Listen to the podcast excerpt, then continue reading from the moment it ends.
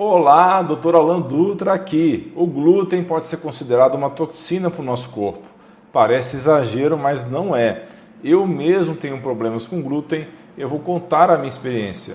A grande discussão que eu quero compartilhar hoje é: o glúten faz mal para todos ou apenas para quem tem doenças relacionadas a ele? E o mais importante no contexto do vídeo de hoje é: Existe algum risco para a sua saúde se você decidir parar de consumir o glúten? Sim, existem desafios, sintomas e problemas que podem surgir a curto e médio e longo prazo. Por isso esse vídeo é um guia essencial para você parar o glúten de maneira correta. Deixar de consumir glúten pode ser uma decisão extremamente benéfica para a sua saúde, mas se feito incorretamente para algumas pessoas, mas não para todos, pode levar a sintomas e problemas significativos. Eu vou detalhar três problemas comuns que podem acontecer quando você para de comer glúten e oferecer estratégias eficazes para lidar com cada um deles. Mas vamos falar um pouco mais sobre essa proteína que está em quase tudo que comemos. O glúten está no pão, na pizza, nas massas, basicamente em muitos dos nossos alimentos favoritos. Se você entrar em uma padaria, 90% do que tem nela contém glúten. Primeiro, uma curiosidade: glúten vem do latim e significa cola. Ele atua como um agente de ligação na massa do pão, mas esse poder de adesão pode ter um efeito colateral perigoso dentro do nosso organismo. Basicamente, o glúten pode ser uma cola para o nosso sistema digestório. Pessoal, o glúten é uma combinação de duas proteínas, glutenina e gliadina, e adivinhe só, o nosso corpo não possui as enzimas necessárias para quebrá-las completamente. Isso torna o glúten um convidado que fica mais tempo do que o esperado no nosso sistema digestório, e com isso ele pode ser um problemão para muita gente, e não só para quem tem doença celíaca. Eu vou contar uma coisa para vocês: o glúten se infiltra no nosso corpo, causando inflamações, bagunçando nosso intestino e a gente nem se dá conta. Pode até mexer com o nosso cérebro e tem estudos dizendo que ele contribui e muito para o ganho de peso, além de mexer com o açúcar do sangue, podendo ser um grande vilão por trás da diabetes. Agora aqui vai algo que merece nossa atenção: o impacto do glúten na saúde do nosso intestino. O glúten pode causar o que chamamos de hiperpermeabilidade intestinal, e isso significa que a barreira do nosso intestino fica inflamada e danificada, criando pequenos buracos que permitem a passagem de proteínas e outras moléculas para a corrente sanguínea. Esse processo pode desencadear uma série de reações adversas no nosso corpo, incluindo reações alérgicas e autoimunes. E aqui está um fato que muitas pessoas desconhecem. Estudos mostraram que o glúten aumentou a permeabilidade intestinal em todos os pacientes testados, até mesmo naqueles sem diagnóstico de desordens relacionados ao glúten ou ainda sintomas gastrointestinais. E você é novo por aqui? Clique em inscrever-se, entre para a nossa turma saudável. Está curtindo esse vídeo? Então dê um joinha e não guarde essas dicas só para você. Compartilhe nos seus grupos de redes sociais, WhatsApp, com seus amigos, com seus familiares. Espalhe saúde e informação de alta qualidade. Mas deixa eu dividir com vocês uma coisa importante, pessoal. Sabe aquelas dores de cabeça bem fortes, as enxaquecas? Eu tinha quatro tipos de dor de cabeça de cefaleia. E depois de muito fuçar e estudar, descobri que o grande vilão era o glúten. Eu tirei ele do meu prato e, no meu caso específico, puf, as dores sumiram. Eu não estou dizendo que isso vai acontecer com todo mundo, mas o glúten pode causar inflamação no corpo e essa inflamação pode se manifestar de várias maneiras, inclusive através de dores de cabeça intensas e enxaquecas. Mas, além desses problemas, existem as desordens causadas pelo glúten e trigo. Tem a doença celíaca, que é uma condição autoimune bem séria, levando a sintomas como dor abdominal, diarreia e perda de peso, além de deficiências nutricionais, mas há outras questões preocupantes associadas ao glúten, como alergia ao trigo, que pode causar reações alérgicas sérias. E não podemos esquecer a ataxia cerebelar do glúten, uma condição neurológica que afeta a coordenação e o movimento. Há também a dermatite herpetiforme, uma reação da pele ao glúten que causa bolhas e coceira, geralmente nos cotovelos, joelhos, nádegas e couro cabeludo. E por último, a sensibilidade ao glúten não celíaca, que engloba sintomas muitas vezes sintomas tardios que vêm dias depois do consumo, como dores de cabeça, neblina mental ou névoa mental, fadiga e problemas digestórios após a ingestão de glúten. Então você deve estar se perguntando por que, que o glúten traz tantos problemas de saúde? Bom, vamos mergulhar um pouco mais a fundo nessa questão. Uma das explicações mais interessantes é que o trigo que comemos hoje não é o mesmo trigo de antigamente. As modificações genéticas feitas no trigo ao longo dos anos para que ele rendesse mais mudaram a composição da proteína do glúten. E parece que essa nova versão do glúten é mais difícil para o nosso corpo processar. Mas também não é só isso. Outra questão é o quanto de glúten estamos consumindo hoje em dia, a quantidade de produtos com glúten que fazem parte da nossa alimentação diária só fez aumentar e aumentou drasticamente. Então, estamos falando de uma ingestão muito maior do que as gerações passadas e isso pode ser um desafio para o nosso organismo. Além disso, não podemos esquecer o uso de agrotóxicos no cultivo de trigo. Esses químicos que muitas vezes permanecem nos grãos acabam chegando à nossa mesa e podem contribuir para os problemas de saúde associados ao glúten. Agora que você já entendeu os problemas do consumo do glúten, eu quero passar para o tópico principal do vídeo, que são os três maiores problemas e erros ao parar de consumir glúten.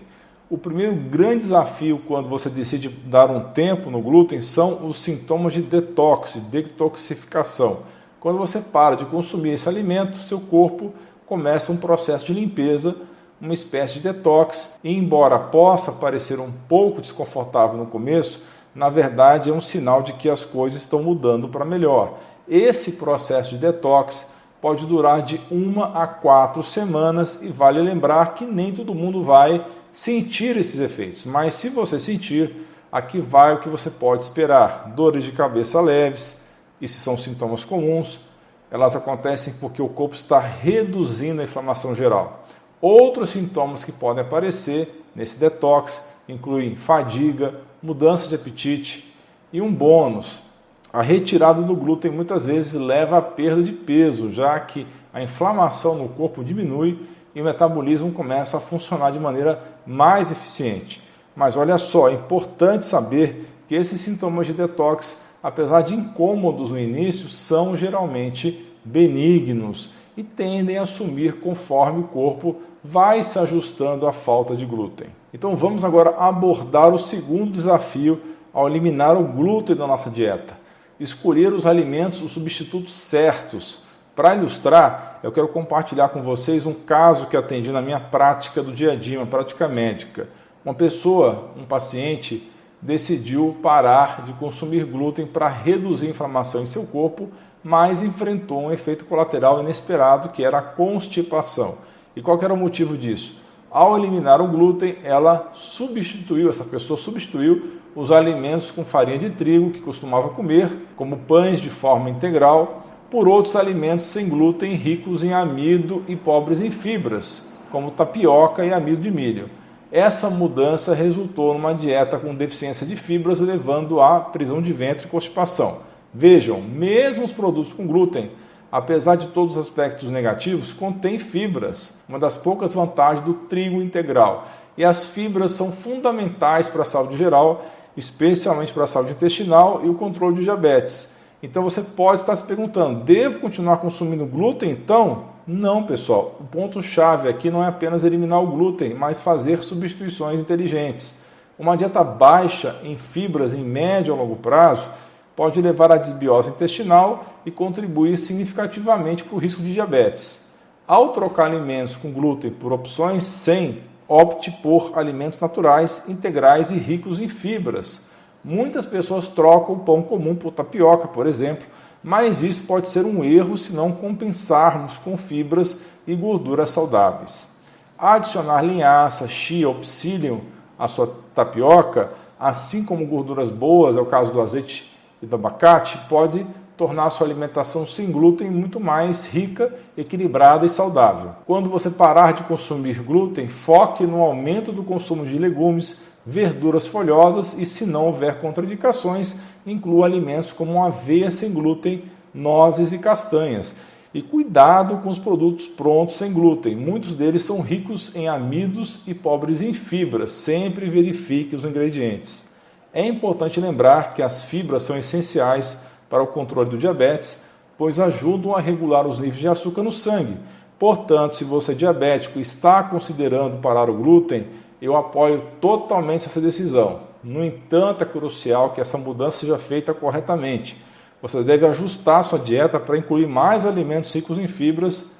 Não é apenas sobre eliminar o glúten, mas garantir que você está substituindo esse alimento por opções saudáveis e nutritivas. Com essas mudanças, seu corpo começará a desinflamar, você poderá perder peso e ajudará a controlar problemas alérgicos e autoimunes. A nossa comunidade de membros, que tira dúvidas comigo diretamente em lives exclusivas semanais, já aprendeu muito sobre saúde. Conheça esse e outros benefícios. Clique aqui embaixo no botão Seja Membro. Pessoal, eu quero trazer um alerta para aqueles pensando em eliminar o glúten na dieta e que têm sintomas ou histórico de doenças autoimunes. A importância de saber se você é celíaco antes de fazer essa mudança. A doença celíaca é uma condição autoimune e seus sintomas frequentemente se confundem com outros problemas gastrointestinais, o que pode complicar o diagnóstico. Se você está enfrentando sintomas, como é o caso de perda de peso, diarreia, deficiência de ferro, anemia, outras deficiências nutricionais sem explicações, ou mesmo osso fraco, osteopenia, osteoporose precoce, é vital procurar um médico antes de qualquer mudança dietética. Esse cuidado é ainda mais necessário se você tem um histórico familiar de doença celíaca ou uma doença autoimune, como o tiroide de Hashimoto, pois a probabilidade de ser celíaco ou celíaca aumenta significativamente nesses casos. Muitos pensam que a doença celíaca é apenas vista em crianças, mas isso é um erro. Hoje em dia, muitos adultos estão sendo diagnosticados tardiamente com essa doença. É um diagnóstico difícil de fazer. Então, para um diagnóstico correto de doença celíaca, são essenciais exames de sangue, que são específicos, não são de rotina. Uma biópsia é necessária em muitos casos do intestino delgado. Então, esses procedimentos nos ajudam a verificar se as vilosidades intestinais, cruciais para a absorção de nutrientes, estão ou não atrofiadas. Quando estão atrofiadas, é o caso da doença celíaca. Agora, vamos entender por que é problemático eliminar o glúten sem um diagnóstico preciso para esse grupo. Se você suspeita de doença celíaca e retira o glúten da dieta antes dos exames, isso pode levar a um falso negativo, ou seja, parece que você não tem a doença, um falso negativo nos exames. Isso acontece porque, sem a presença do glúten na dieta, os marcadores usados para identificar a doença celíaca podem não ser detectados. Então, seus exames dão negativo para a doença celíaca e você se sente seguro para comer glúten de vez em quando, só que na realidade você tem a doença que estava ocultada pela eliminação precoce do glúten. Isso é crítico porque um celíaco precisa de cuidados rigorosos com a dieta, eliminar totalmente o glúten a partir do diagnóstico. Então, mesmo pequenas exposições ao glúten ou contaminação cruzada podem causar danos ao intestino, mesmo que os sintomas não sejam imediatamente evidentes. Por isso, a legislação exige que os alimentos industrializados informem se contém glúten ou traços dele para proteger as pessoas com alergias severas e os celíacos também. Caso você já tenha parado de consumir glúten esteja enfrentando sintomas que indicam doença celíaca, é necessário voltar a incluir uma pequena quantidade de glúten na dieta temporariamente para realizar os exames de forma precisa. Então tenha em mente que esse desafio do glúten pode trazer sintomas desconfortáveis durante o período de teste de exames, mas é um passo, infelizmente, essencial para garantir esse diagnóstico correto, no caso da doença celíaca somente, tá? E o cuidado adequado com a sua saúde. Continue comigo e assista esses dois vídeos relacionados, são muito interessantes. É sobre fermento químico e biológico. Será que faz mal ou não faz mal? E o outro vídeo é não tome mais fibras antes de ver esse vídeo. Estão aparecendo aí na sua tela. Muito obrigado pela sua atenção. Um grande abraço, um beijo no seu coração e você é o quê? Você é o quê? Você é fera!